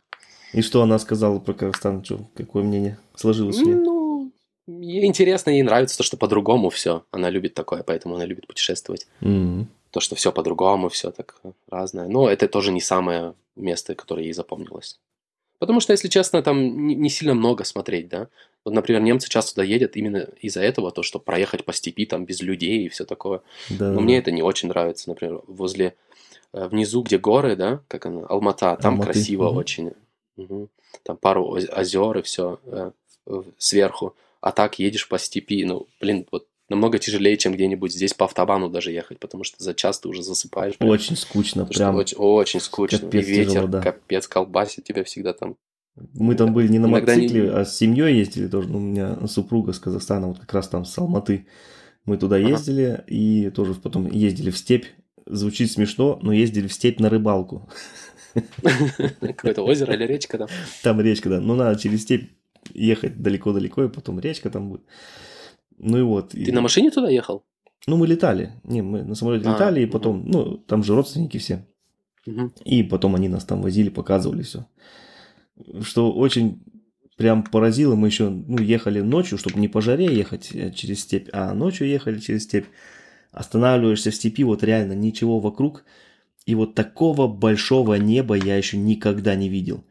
Ты стоишь, и тебе кажется, у тебя из-под ног начинается уже этот небо. Вот, и столько звезд.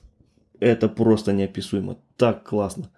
Потому что ни- никаких этих загрязнений светом нет. Городов далеко, города все далеко, рядом ничего нету, что мешает.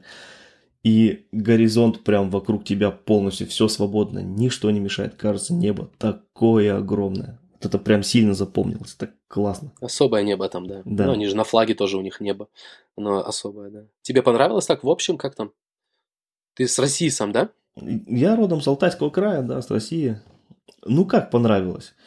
Я очень много матерился там на их странные обычаи, те же взятки.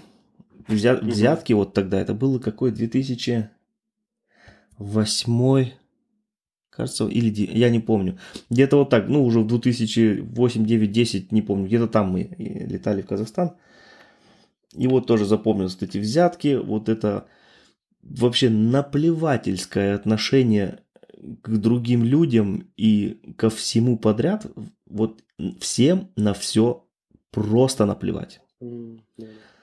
Алматы летом в, в город заезжать, вот мы только с самолета, можно сказать, э, вылезли, я такой сделал глубокий вдох и чуть не помер. Такой смог, дышать нечем в городе. Летом, как летом летали, заезжаешь в город, прям аж, ну, во-первых, это духота, этот смог, очень тяжело дышать, сразу начинает болеть голова, прям трындец ужасно. Центральные дороги, все... Из-за из-за гор, да? То, что стоит там, этот Да, смог, не ну, уходит сильно. да и сам город, там же никаких катализаторов, ничего, машины ездят, плюют Ну все да, в да, атмосферу, да, да, да. там такой воздух тяжелый. Ужас. Главное, красивый город сам по себе, центральные дороги, все классно сделано. Только с главной дороги сворачиваешь, начинает, начинается ад. Асфальтом там нигде не пахнет, э, и живут люди чуть ли не в этих, как они, в контейнерах, которые на кораблях-то возят. Прям жесть вообще. Не знаю, как сейчас, это было, говорю, вот начало, ну или когда, 2000 какой-то там, 8 9 10 что такое было. Ну, это после 90-х только они еще. Ой, это было ужасно. А так, если выезжать на природу, в горы мы ходили туда э, пешим походом, просто кайф. Просто кайф. Вот в натуре так красиво, так классно. В степь выезжаешь, я тебе говорю, мне вот это небо запомнилось так, что я говорю, такого большого неба я еще не видел. Все классно. Ну вот в город я, я вообще по городам не люблю. а тем более, Я если там тоже. дышать тяжело, то вообще ужас. Всегда они одинаковые, хоть где, хоть по всему миру. Ну, большой Ну. город, большой город, там везде бары эти, какие-нибудь такие вещи. Посмотреть две-три вещи, ну, одинаковые вся. Если на... природа, природа какая-то везде разная, намного интереснее. Да, да, да, да, вот тоже так думаю. Ладно, вот после Казахстана вы потом э, на север, вы как, через Алтайский край или как вы ехали, куда? Возле Алтая мы заехали там, да. Возле помню, Алтая, это значит уже в Омской области, наверное, где-то. Да, да, да, вот там где-то. Сейчас я посмотрю на карту, чтобы не наврать вам здесь. И да, там, вот там было очень холодно. в мае. Добро пожаловать в Сибирь. 2-3 градуса. А Очень потом, холодно, в 2018 там было. по- как вы ехали? По главным только или вы где-то какими-то деревнями? Как вы двигались по России обратно? Мы ехали по большим, ну, большие города. В Уфа мы поехали потом оттуда. Это, э, ну, где Альбинин родственники живут, Мгм. Башкорстан, да? Потом мы Башкортостан. поехали ага, в, Каза- в Казань. Ну, это Ту- Ту- Тур- не Туркменистан, как называется? Тур- Ну да. Типа Башкорстан, только другой, да? Ну да, не в Новгород, Москва. Москву мы не заезжали, потому что не очень люблю. И потом Санкт-Петербург, и через Санкт-Петербург мы поехали в Финляндию, в Эстонию, Литву, вниз. Потом за один день Польшу поехали. Это мой самая большая дистанция была, 1370 километров Ну, да-да-да. домой. По северу Польши, Так, да, там тоже скучно, все равнины, равнины. Ну, как у нас на севере здесь, можно сказать, то же самое. Мы уже устали просто. Мы думали, мы с э, а, Литаун, это как Латвия, да? Литва, хотели Литва. заехать. Литва захотели заехать э, в, Бел- в Бел- в Беларусь, да? Мгм. Ну, Вайс, Вайс Руслан. Да. И нас не пустили там, потому что сначала там стояло то, что из-за матча, да, тогда же матч был по футболу, Мгм. сказали то, что можно заезжать, типа, без визы, но потом на границе нам сказали, если у тебя только есть э, тикет, да, на, на игру Билет, или на что-то да. такое, ты можешь, да, билет, то, что можешь заезжать. И мы, короче, решили оттуда сразу и домой. Мы стали, не знаю, в 6 утра или в 5 утра, и мы весь день проехали, и вечером мы еще успели закупиться в магазине, когда приехали домой после этого путешествия. В 8, без 10 8 или что-то такое, и пошли отдыхать, и проехали тоже 1370 километров в этот день. Обалдеть. Всю Польшу, короче, в Литву, и в Беларуси еще чуть-чуть немножко там. Да-да. И потом домой. Да, Нюрнберга, тогда мы в Нюрнберге жили, А вот рядышком с Нюрнбергом. если посмотреть такой, не знаю, как философский вопрос, что ли, каким ты выезжал в путешествие и каким ты вернулся, это как-то тебя меняет? Да, это такой типичный вопрос, как, как путешествие тебя меняет, да, да? да, да. Там обычно какая-то блондинка, девочка потом говорит то, что я теперь веганка, я там больше не кушаю мясо. Что-то типа такого. Не, ну обычно Ну, так- ну, правда. такое я уже выключаю, потому что для меня это какой-то нонсенс получается. Ну, если, если честно, очень тебя меняет, конечно же, путешествие. Особенно большое путешествие. У нас делится как-то вот мы познакомились, с этого делится жизнь, потом до э, круглосветки и после круглосветки. Если мы говорим, а это было после круглосветки или до круглосветки, если про что-то разговариваем. Мгм. Потому что совсем по-другому. Ты себя, ну, ты по-другому, вот, например, профессию выбрал себе именно из-за путешествий. Ага, интересно. Также ты замечаешь, как, как, ну, как ценимо время, да? Время проводится совсем по-другому. Если ты путешествуешь один год, это не сравнить. Даже вот университет у меня прошел 4 года. Это столько там учишь, да? Столько для всего вот этих, для контрольных там пишешь. Но сколько ты учишь на путешествии за один год, это не сравнить. Это как тот же мастер или как диплом ты сделал, да? Потому что каждый день столько впечатлений, столько всего нового. столько- Диплом по мироведению, да? да, Что-то типа того. Ну вот, серьезно. А если сравнить то, что если ты работаешь каждый день, просто как время быстро проходит, то же самое, что я сейчас делаю, да? М, Если каждый день э, как альтак, то Будни. это очень важно, да. Замечаю, что, что люди, конечно, совсем другие в других странах. То, что они, например, добрее, если у них так мало, они намного больше делятся с тобой, это очень приятно. Ну вот что с там- тобой сделали путешествия? Сделали тебя добрее, злее, я не знаю, как-то любопытнее или наоборот? Что изменилось-то?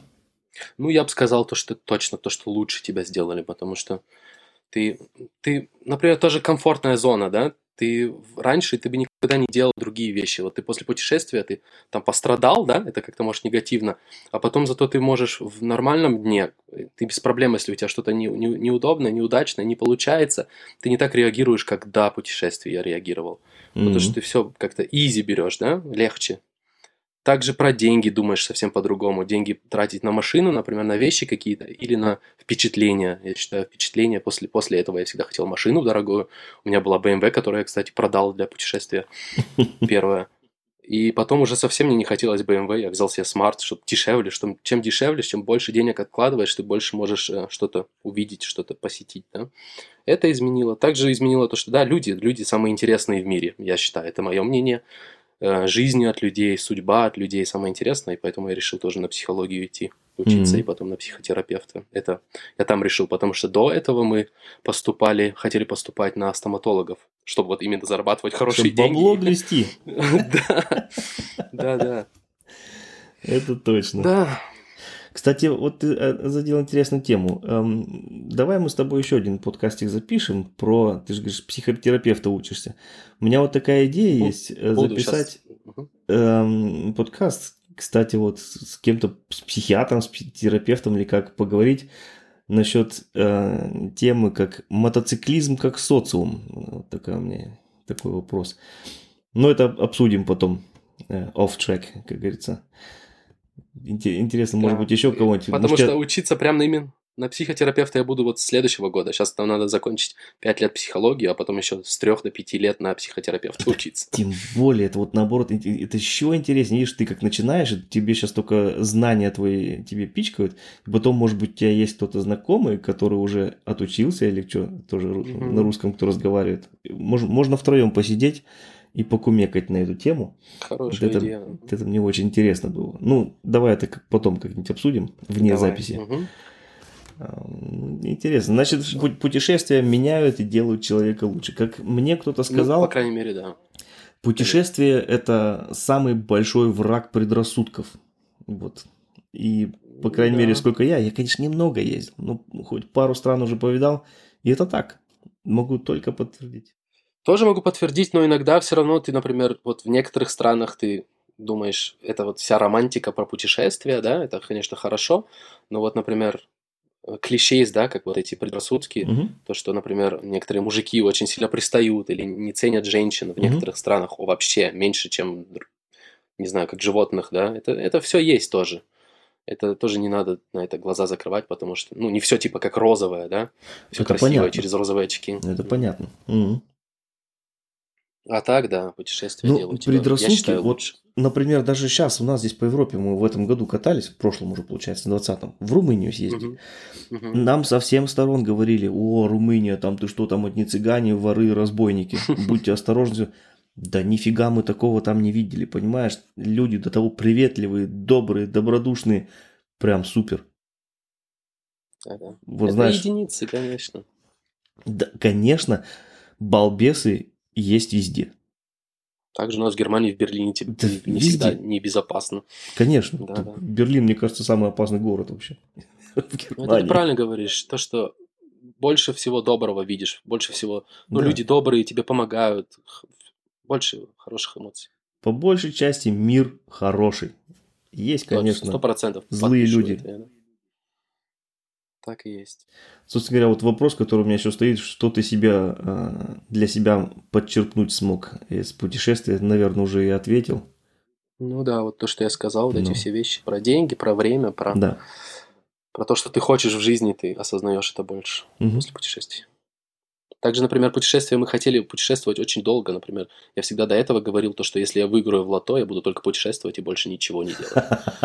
А после путешествия по миру. Не, вот я сейчас это не сказал бы так, я бы не путешествовал. Потому что вот год у меня максимум, это вот моя максимум, потому что после 9-10 месяцев у тебя начинается уже такое, знаешь, ты идешь туда, фотографируешься, да, там сфоткался, Да. пошел туда, то посмотрел, там замок, третий, пятый, десятая церковь. Знаешь, оно все как-то приедается, а потом, если ты паузу сделал, поехал опять на полгода путешествовать, как мы вот делали, то сразу опять все так хорошо. И Да. вот я для себя, мы для себя нашли то, что 3-4 месяца это вот для нас максимум, потому что потом мы устаем и хотим тоже вернуться домой. И даже если бы я в лото выиграл, я бы не только путешествовал. Да, да, да, да. Тоже вот разговаривал с, э, с немцем, может быть, его знаешь, пани э, Крат Вагабунтен, у них тоже канал, книги он пишет. А, да, да, да, да. Вот я с ним разговаривал, и он тоже говорит, ну, они со своей тогда еще подругой, сейчас с женой, тоже ездили вокруг света и были в дороге три с половиной года. Мгм. Вот тоже разговаривали, то же самое, вот мне говорю, о, путешествие, он говорит, да, полгода, и потом у тебя получается такая насыщенность в мозгу, что ты мир уже почти не воспринимаешь, что вокруг тебя происходит. Ты просто, да, там меняются перед глазами картинки и все. И тогда он говорит тоже, надо остановиться, сделать там перекур пару месяцев, и только тогда можно ехать дальше. Чтобы сделать Я такой так ресет такой. Потому что вот три, три с половиной года они катались, говорит, перенасыщенность получается, и ты пропускаешь много интересных вещей, которые были бы просто, просто гениальны, просто интересны, просто захватываешь, если бы ты со свежим, как приехал туда отдохнувшим, да. Приехал бы туда, тебе бы сногсшибательно это получилось.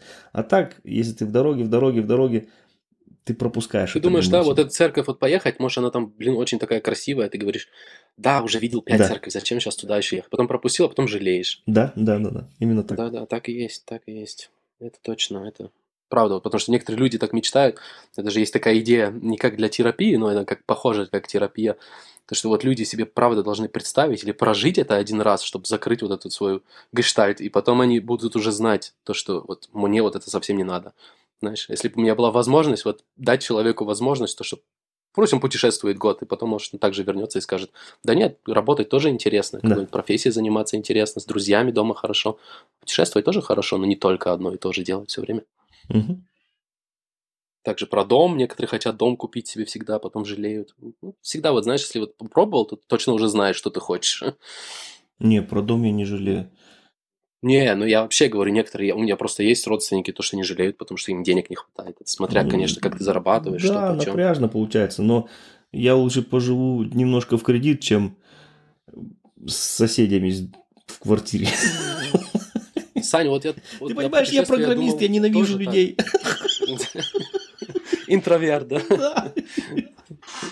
Всех ненавижу. Да ладно. Не, я часто тоже думал, то, что дом нет. После путешествия я сказал, вообще дом нет, а потом, когда больше путешествовал, решил, нет, дом да. Я тоже хочу дом, но позже. Есть в этом что-то свое, знаешь, что-то гнездышко, вот это как-то... Это не для каждого, само, это каждый должен сам себе решать. Но мне очень приятно приехать, я знаю, что это мое, я, это мое гнездо, это мой дом, здесь все как я хочу, и здесь просто я отдыхаю. Это супер. Ну, давай перейдем к вопросам от аудитории. Я же перед подкастом клички дал. Давай там, там где-то был что-то написано, но я не мог это читать. Видел только Тейнере что-то, но... А, да. Потому вот. что оно был фопиксель. Пиксели там были сильно грубые. Ага. А, вопрос такой. Спроси, он созрел наконец для ТНР 700? Уже давно созрел. Я не знаю просто. Вот я, да, на канале написал то, что я буду смотреть Э, с весны новый мотоцикл, я думаю, но это все тоже еще, опять же, не точно. Я буду кататься на Африке, тысячной, как у тебя. Угу. Я буду кататься на Тигре 800, там, на GS 800 там, и, ну, конечно же, на Тенере. Это у нас самый, как эталон, да? Сейчас все только Тенере, Тенере. Хотя есть другие мотоциклы такие же хорошие. Да, конечно. Ну, Тенере и прям в спросе, ой-ой-ой, прям продается хорошо. Ну, хотя вот она тоже не самая дешевая. Если вот сейчас смотреть КТМ 790, можно купить дешевле, да? Ну, БУ, mm-hmm. я всегда смотрю БУ, я не буду себе покупать новый мотоцикл, это ну, не понятно. Мое. И 790 он стоит почти на 500-600 евро дешевле. 7800 я видел, 7700 уже стоит, 790 КТМ. Угу. И он уже так сделан, то, что тебе ничего не надо покупать. У него вот эти бока, ты можешь его ронять, швырять, он ничего не нужно. На Тенаре надо поставить дуги, потому что если ты будешь его ронять, он будет и мотор зацеплять, и все подряд всякие принадлежности. Ну, Тенери, она как бы голая, да? Да, да. Мотоцикл хороший, я думаю себе, честное слово, его покупать вот прям вот прям сильно-сильно из вот этих пяти. Но вот если бы КТМ не был такой ломучий, как я это слышу, я бы взял себе, наверное, КТМ 790, потому что он уже так сделан. Вот многим не нравится, как он выглядит. Мне, например, Мне, нравится. Мне, например, Тенере не очень нравится. А вот у меня как раз наоборот, что... да. ТНР всем нравится. Но мне, знаешь, как это немножко напоминает, то, что вот она такая под ралли сделана, такая прям да. ралли заточенная. Вот, но... это мне нравится. Ну вот, вот мне, знаешь, это напоминает 2000-е года, когда, блин, пацаны на 316 BMW все такие спойлеры здоровые ставили. И потому, а у меня там спорт, спорт-машина самая крутая. Не, типа ну... вот такого, когда так сильно прям косит. Это... Ну, это, для, это мое мнение, конечно. конечно. 95% всем нравится ТНР. Не, мне ТНР нравится, потому что да, оно потому что оно и предназначено, ТНРшка 700, она предназначена больше как э, намечена на оффроуд. И поэтому вот этот вид, как от ралли Дакар, как они делали, он ей mm-hmm. подходит. Вот эти четыре фара, ну такое нормально. А КТМ, почему мне нравится, ну, морда, ну прям, прям ужасная. Вот это какой-то ну, все так говорят, насекомое какое-то. Ой, прям ну, видишь, Я мотоцикл это же... назвал. Мотоцикл это же эмоции, это же это с рациональным ничего не имеет общего, это все по ну эмоциям. Если тебе что-то не нравится, то все. Пускай он будет самый лучший продаваемый мотоцикл в мире, он просто тебе не нравится, и он тебе не подходит. Какой вот у меня с BMW GS гусем большим 1200 или 1250. Мгм. По Да. технике, посмотри, ну мотоцикл классный, просто супер. Но он в моих глазах, он такой урод. Это просто невыносимо. Поэтому, видишь, Согласен, до 2013 после 2013 мне очень нравится. 1200. Нет, ну, ну да, вот я и говорю, видишь, это каждому, у каждого в глазах Мгм. по-своему. Для меня гусени просто страшные. Хотя по технике, говорю, мотоцикл супер. Просто там Ну, придраться не к чему-то. Да. А вот внешность, это все на вкус. Видишь же, у меня тоже денег сейчас не так много, потому что я учусь, только немного Мгм. работаю, подрабатываю, и у меня максимум да. ну, не больше там 7-8 тысяч, да, на мотоцикл, чтобы не дороже был. И поэтому вот эти остаются, я всех буду их брать в этом, э, в весной, и все буду пробовать, и потом... А разве КТМ за такую цену возьмешь? Мне кажется, они тоже дорогие. КТМ 790, Угу. Эска начинается, я вот тебе говорю, 7700, 7800, Мгм, а, 8 ясно. Что-то я почему-то Африка- думал, что они еще Африка дороже. также можно взять. Не, дешевле, говорю, дешевле, чем Тенери. Тенери с 8500 начинается. Интересно, окей. Дальше по вопросам, еще какие варианты рассматривал? Ну, наверное, уже ответил. Ну, хоть Да. Триумф мне очень нравится тоже. 800 XC или... Ну, 900 да, не хватает денег. 900 еще больше нравится очень. Вообще, если вот была возможность какой-то взять, я бы, наверное, взял 900 Pro Rally сейчас. Если бы мне можно было выбирать, какой хочешь. Ну, Но по деньгам, наверное, 800 XC. Потому что Икс. он недорогой и хороший. мгм. XC это тот как раз уже, который со спецованными колесами, да? Да, у которого немножко больше клиренса, да? Да, да, да, который больше для бездорожья, 21 колесо, впереди, кажется, 17 или 18, не, 17 кажется, сзади, ну, чтобы резину хорошую можно было подобрать, потому что Мгм. я все равно хочу эту возможность съезжать в бездорожье, я это очень люблю, даже на тяжелых мотоциклах, и это должен быть обязательно тур-эндуро, другие я не рассматриваю. Мгм. Да. Дальше. Как планирует дорогу и ночевку? Следующий большой трип. Как планирую дорогу? Вкратце только. Это понятно. Про это можно сделать отдельный выпуск. Так, вкратце. Как планируешь дорогу и ночевку? Обычно первую ночь я всегда планирую уже до этого в интернете где-то, а вторую или третью, если по Европе катаешься, то прям вот в тот же день я беру эту, потому что я не знаю, где я буду, если где-то остановлюсь, то в Швейцарии или в Италии, где подешевле, я потом в обед, когда кушаю, посмотрю, буковую и все. Если долгое путешествие, конечно, то я до этого делаю. Если там тысячу километров проехать, я забукиваю, там, в, э, когда был в Сербии или где это было, там остановился, потом э, в Греции или еще где-то, да. А потом, обычно мы вот так всегда делаем, то, что мы смотрим просто в тот же день. Сейчас с интернетом это без проблем. Да. Следующий большой трип. Какой планируешь, если не секрет? Следующий, если большой-большой, то э, я все хочу еще в Марокко. Мы же уже почти не уехали в прошлом году. М, Уже да. все, билеты, альбины билеты на самолеты купили, на ферри, э, как это, паром мы Паром. купили. Все, отъезжал 29 марта, уже все было готово. Отпуск, все. И потом закрыли же у нас из-за карантина все. И это я вот хочу, это вот тоже не закрытая гештальт у меня. Мне обязательно надо съездить в Африку. И до Сахары это всегда хотел так же, как на Памир поехать. Я хотел своим ходом доехать до Сахары, до пустыни и потом назад, может, на ферри, на, на пароме. назад. Да, Это интересно, что большое. в Также этом хочу в году Румынию. получится или нет. Так, так же, как вы съездили, мне очень понравилось ваше видео смотреть с Румынии на твоем канале и на Вавикон канале. Мгм. Хочется тоже в Румынию съездить и Нордкап тоже это в будущем. Да, но это так- такие цели, да, точно. У меня тоже Марокко посетить, где-то съехать там в песочек, в пустыньку немножко и посетить вот эти арки эм, у- Атлантического океана. А, ага, красиво. И, конечно, Нордкап. Но это для меня пока недосягаемая цель, потому что у меня столько отпуска нет у меня. Ну, никак. Это когда-нибудь в будущем. Но, да, эти тоже, как, как цели, это тоже стоит. Так, самое хреновое, что случилось в трипе? В каком? Ну, вообще. Что с тобой самое хреновое было, что случилось? Вообще, во всех путешествиях? Пф, ну, это, наверное, когда грабили, то, что вот, например, в Гондурасе это одна из самых опасных стран вообще в мире. Тогда было, по крайней мере, точно, потому что там все ходят с пистолетами, там все ходят как Вильда Вест, да, как Wild West раньше Дикий был. Запад. Ты, например, хочешь зайти в Макдональдс, тебе надо позвонить. Перед Макдональдсом стоит спампган с таким с винтовкой, стоит э, охранник. Ты звонишь или, например, что-то скопировать, тебе надо паспорт тот же. Тебе надо сначала позвонить, тебя откроют с решеткой, ты зайдешь туда, да? Очень-очень опасная страна. И там у меня очень хороший друг живет, и вот там нас ограбили, да.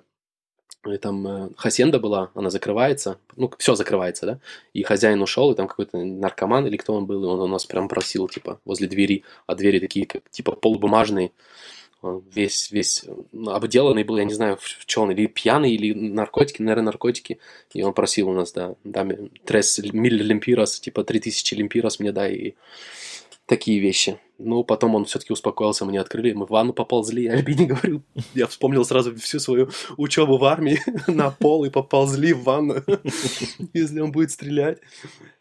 Да, потому что пистолетом, ну, так видно то, что из-за окна, что с оружием, да, это очень опасно. Также в Индии, ну, это просто обворовывали нас.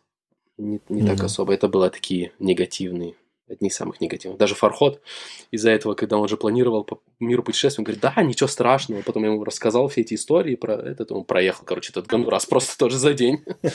Говорит, да, поеду я. Да, потому что они, киднеппинг, это очень обычно, это ничего особого, они тебя берут, э, киднепывают, да, как, ну, похищают и потом просят твоих родственников деньги или что-то такое.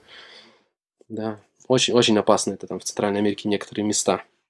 Но мы оставались вот у друга, и нормально было потом. Это было одно из самых таких. Следующий вопрос. Какую навигацию используешь или по компасу? По компасу с картой. Не, обычно сейчас я использую на телефоне. Если я здесь катаюсь, то я использую Калимоту, если возле рядышком тут, ну, чтобы дороги красивые показывал, где кататься можно. А если в путешествии, то у меня есть, я сейчас открою, как она называется, люди часто спрашивают это. Scout GPS, да? она называется, это приложение, и там я купил за 11 евро, кажется, весь мир офлайн, и ты можешь все карты офлайн скачивать, там, uh-huh. если в какую-то страну едешь, скачал себе, и потом едешь по ним. Это я пользуюсь, потому что мы интернет не покупаем в других странах обычно. Ну, ну, ну. И если что, то Google Maps, да, если здесь по Европе также. А такого прям приложения одного нет. По-разному. Так, пишет еще. И самый главный вопрос, где ключ от сейфа, где деньги лежат? Это как понять? То, что, то, что где деньги беру на путешествие? Или как? Не знаю, я читаю вопрос Наверное. Не знаешь эту шутку? Наверное, путь... Ключ от квартиры, где деньги лежат. Нет?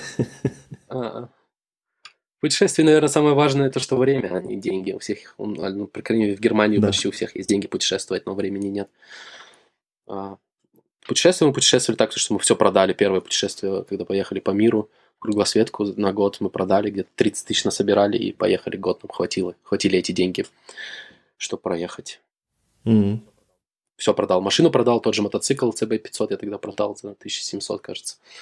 Купил за 900, 4 года поездил, потом за 1700 продал. Повезло. Да, машину, мебель, телевизор, iPad, телефоны мы даже продали. Мы первый раз без телефонов путешествовали по миру. Только iPod был и все. Круто.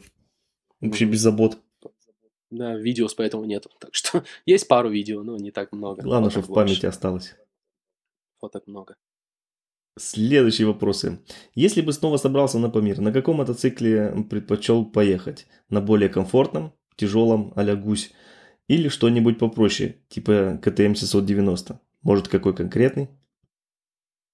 Если честно, я поехал бы еще на меньшем, чем 790. Но если выбирать с высшим э, среднекубатурным и крупнокубатурным, как 1200 ГС, то я поехал всегда на среднем, потому что в таких путешествиях, особенно на Памире, чем легче мотоцикл, тем лучше, честное слово. Я бы не хотел там таскать ГС 270 килограммовый. Чем легче, тем лучше. Если бы я сейчас еще раз поехал, я поехал вообще на 250 или на 300 вот. CRF. Я только об этом хотел. CRF 250 ралли. Вот я бы ее взял. Вот, вот точно, так бы я бы и сделал. Потому что скорость тебе все равно нифига не нужна. Mm-hmm. Если ты путешествуешь, если ты не едешь, просто мне туда надо и назад там, да, как по Европе, по автобану. Дороги тебе не, не, ну, не дают тебе дороги ехать там 120-150. Ты едешь 170 обычно, да, за городом, 80, потому что опасно, и потому что дорогу не знаешь, mm-hmm. там ямы все не знаешь, по крайней мере, я так езжу, я не езжу 120 километров где-то в Казахстане по степи, да, Потому что, да, и она не нужна тебе скорость. Комфорт, да, можно подделать его комфортнее, но вот легкость, я, например, вот жалею то, что я не заехал, например, в Киргизстане, да, там на, на горы какие-нибудь, где, ну, там, отдыхают люди с юртами, потому что ты на этом мотоцикле просто взял и поехал куда-нибудь в гору, и у тебя вид там такой да. шикарный, как не знаю что. На НЦ ты это не сделаешь. Или на гусе том же, потому что не залезешь даже на эту гору. Тяжелый то, что да. Да. Я бы взял вот такой совсем легкий мотоцикл. 200-300 кубатурный. Мгм. И поехал еще раз. Следующий вопрос. Памир – это то место, куда хочется снова и снова возвращаться, или проехался раз и достаточно? Ну, типа, надо дальше двигаться. Ну, обычно мы не любим вот несколько раз в одно и то же место ездить с, с Альбиной, поэтому вот она бы точно не поехала бы еще раз, наверное. Но я бы поехал так, чтобы именно вот только по мир, да, потому что другие вещи посмотрел уже там Мгм. в Армении, в, Грузии. Я бы поехал так, чтобы там взять мотоцикл и прокатиться по Памиру, но вот именно легкий мотоцикл, чтобы поехать в те места, в которые я не мог поехать на, э, на НЦ, да, или на большом мотоцикле. Мгм. Куда-нибудь залезть там. Так бы сделал. Ну вот прям еще раз эту же дорогу проехать, я наверное, выбрал бы просто что- что-то другое, потому что это время и деньги же, опять же, и я бы хотел что-то увидеть новое. Тут же Африку, может, до Дакара бы поехал, что-нибудь такое. М, За это да, время и да, за эти да, деньги. Потому что деньги тоже немалые, на Памир надо. А, кстати, что значит на Памир не, немалые деньги? А почему? Что там То, что такое? далеко, это виза. Только, ну, вот только из-за расстояния немцев. времени. Ну, время, да, тебе же надо кушать, и, ну, пить, и все, все делать, и бензин, и визы. Визы одни только ушло где-то полтысячи евро. Ого. потому что мы немцы. Ну, с немецким паспортом 100% где-то 500-600 евро надо было. Ну, посмотри, Та- Таджикистан тебе надо 70, там, Узбекистан 50, Азербайджан 50. Или, ну, быстро очень набирается это. Ну да. Это одно. Потом колеса и мотоцикл, если ты сотрешь, например, мы поехали, у меня было 10 тысяч километров, кажется, на мотоцикле, мы приехали, было 30 чем-то уже. Сколько потерял э, ценность мотоцикл, особенно с царапинами, со всеми и со всем. Вот же тоже деньги теряются, Да, потом да, да, резина, бензин, ну где-то тысяч, ну не знаю, с Германии туда и назад тысяч семь-восемь надо, наверное, вдвоем. На комнаты, на, на платить, может, ну, 7 можно уложиться. Можно и меньше, наверное, уложиться, если ты прям любишь сильно кемпинг только и все такое. Мгм. Но с немецким паспортом и с Германии и туда, и назад, то надо, ну, что деньги надо. Ну, понятно. Какие большие путешествия планируешь? В нынешней ситуации правильнее будет сказать мечтаешь на будущее. Ну, Вот, как я сказал, вот эти бли- близкие, которые до Африки, до Марокко доехать. Мгм. А большие путешествия это всегда была Памир, Панамерикана и Африка. Я думаю, Африка будет самая последняя. Надеюсь, что у них там будет ситуация получше через лет 10-15. Но вот большое-большое я хочу а, Панамерикану проехать, где мы проезжали с рюкзаками, чтобы самому по Андам поездить. Да. с, с Аляски вниз до Патагонии. В Патагонии мы немного сильно путешествовали, потому что там очень дорого было. С рюкзаками мы там были недели две, и потом уехали опять. Я еще раз Да. поехал в Патагонию. Вот такая же мечта Памир и Панамерикана. Это точно. Ну, Аляску тоже хотелось бы летом посмотреть. Ну, с Аляски можешь же поехать просто туда, потом вниз. Да. Ну, Не прям на самый север тебе же ехать надо. Ну вот, хотелось именно... Как он называется там? Северная трасса, которая прям в- вдоль А. pipeline идет. Не помню. Мгм. Я тоже не помню, но я знаю, про что ты говоришь, да. Ну. Так, следующее. Э, Саня, определ- вот еще какие, вот расскажи мне, вот, то один только болтаю, у тебя какие планы вот на следующий год? Если ты, конечно, если из-за канала не хочешь рассказывать, не рассказывай, но Да нет, В общем, какие у на следующий или на на этот? будущее? На этот год я вот скажи планирую- мне вот на этот год. Планирую в Ирландию поехать. У меня выбор был, э, как я хотел же, западные, западные Альпы, там немножко с оффродом. Потом хотел на Корсику, юж, юг Норвегии и Ир- Ирландия. Вот так меня. Эм, Норвегия и Корсика обязательно, мне супруга сказала, без нее мне туда нельзя. А так сейчас получается, что вот эм, супруга не сможет в этом году опять со мной поехать, значит, Норвегия и Корсика отпали. Оставались э, Западные Альпы и Ирландия. Западные Альпы это значит с оффроудом, но я почему-то еще чувствую себя неуверенно. В оффроде я, я бы хотел еще чуть-чуть поучиться и потом, потому что там Мгм. все-таки не так просто. Вот хотел Осьета, э, как она, Лигурише, я не знаю, как на русском, Камштрассе. Камштрассе, кажется. Да, вот не знаю, как она на русском называется, вот там, ну, приграничный регион Франции и Италии, вот там такие классные бездорожья, высоко в Альпах, в горах, красота. Красиво, да. Но я пока не уверен в себе, в своих способностях, поэтому получилась Ирландия. Ирландия, я думаю, тоже красивая, это Ну, зеленый, тоже очень красиво. зеленый остров, Emerald Island. Мгм. И ладно, там погода может быть, дожди, дожди. Да ну и пофиг. Я только вспомню. Ну, в Шотландии тебе тоже повезло. Вообще повезло. Я только хотел сказать, я только вспомню Шотландию. Это было одно из моих лучших путешествий. Мы с супругой вдвоем. Вот опять же ты говоришь, что одному или вдвоем. Вдвоем супер. Особенно с любимым супер, человеком. Да. Это просто сказка. Это самое лучшее путешествие вообще было. Не просто я вспомню, какие там дикая природа, вот это. Мне это очень нравится. Мне эти города нафиг не нужны. Вот там по Европам кататься mm-hmm. от города к городу, это ужас. А вот в Ирландию, хоть там и все частное, хоть оффрода там нет, но там есть от цивилизации такие удаленные уголки, вот по, если едешь по этой Wild Atlantic Way, uh-huh. вот мне туда охота. Мне просто охота подальше от цивилизации отдохнуть по природе, посмотреть эту дикую природу. Ну, дождь, ну и черт с ним дождь, подумаешь там. Да, пошел, прошел. Да, конечно, не так приятно, как по, по сухой ехать, там, наслаждаться видами, потому что если дождь идет, ты далеко не, не сможешь смотреть, там, виды такие не ну, будут. Ну, бывает, с, с дождем тоже совсем по-другому, так мистично, красиво выглядит, как вот да. у вас были э, облака на этом, на Трансфаргане, или как он называется? Трансфагараш, ну, да, да. Ага, вот там у вас были облака, как видео я видел, ну, было тоже очень круто именно из-за этих облак, потому что так классно. Да, да, да. Везде есть может... свои прелести по-другому, да. но даже не, не хуже. Да, да, да. Ну и насколько ты планируешь-то? Ну, как всегда, неделька это, ну, максимум 10 дней. Угу. Я больше не могу, у меня отпуск никак не позволяет по-другому. Понятно. Поэтому а говорю, большие пока планы какие такие. у тебя в будущем? В будущем это вот эти, что я уже назвал, э, destinations, эти Памир цели. тоже, да? Памир тоже, но Памир только тогда, когда у меня мои дети будут как более-менее самостоятельны. Тогда я дерну на Памир, да. Памир и заехать ко мне на родину, на Алтай, на Алтайский край. Эм, транс, э, это, Панамерикана обязательно тоже. В Африку меня пока не тянет, только вот Марокко, если посмотреть. А так, Нордкап, естественно, тоже. Но это такие большие цели, которые... Потому что до Нордкапа тоже ехать там сколько? 4000 километров, блин. Это, это кажется От севера чуть-чуть поближе. Это кажется близко. На самом деле, блин, туда далеко и долго. Не так-то просто. Ну, ну вот, вроде того стоит, что я смотрел. Ну, конечно, оно все стоит. Вот такие планы примерно. Ну, я сильно на, далеко на будущее не планирую. Это вот всегда только на следующий год. Потому что всегда смотрю по обстоятельствам. Конечно, мечтаю, а там и Монголию хочу, естественно.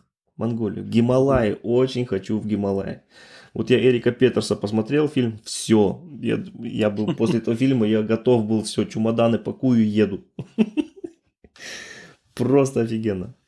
Ладак. Ну там, там можно же тоже, да, Ладак, даже можно мотоцикл взять просто на прокат, это там можно да, сделать даже за да. две недели. Да, да. Можно в Дели прилетаешь, там берешь этот Royal Enfield за гроши, тебе 500 евро обойдется на месяц этот Royal Enfield э, взять на прокат. Блин, пожалуйста, едь. Ну вот, просто время, время, время, время, время. Да, на это никогда не хватает времени. Самая большая это проблема это да, время. Это правда.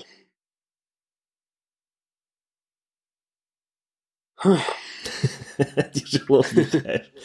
Давай следующий ну, вопрос. Да, сейчас просто погода, смотришь за, за окошко, там снег лежит, и не знаю, и да? холод такой, думаешь, так хочется путешествовать. палит прям вообще. Ага. Ха. Вот, Хорошо. видишь, на севере лучше, я всегда говорю, у нас на севере всегда лучше погода. Не знаю, не знаю. Дождь чаще, но зато снега почти никогда нет. Так, следующий вопрос, он же последний. Нет, okay. получается предпоследний. Ну, два в одном. Определился уже со следующим мотоциклом. Если еще нет, то к какому больше склоняешься? Ну, собственно говоря, уже отвечал, но все равно. Да. Ну, вот, если честно, склоняюсь по деньгам и по всему, если все взять, вот за 6-7 тысяч можно взять уже хороший очень Триумф 800 XC, да? Mm-hmm. Но вот я все равно еще не... Мне надо сначала покататься до этого, я точно решать не буду. У нас есть многие люди в форуме брали НЦ, потом после НЦ брали, например, Африку, да, или другой mm-hmm. мотоцикл, и потом они возвращались к НЦ.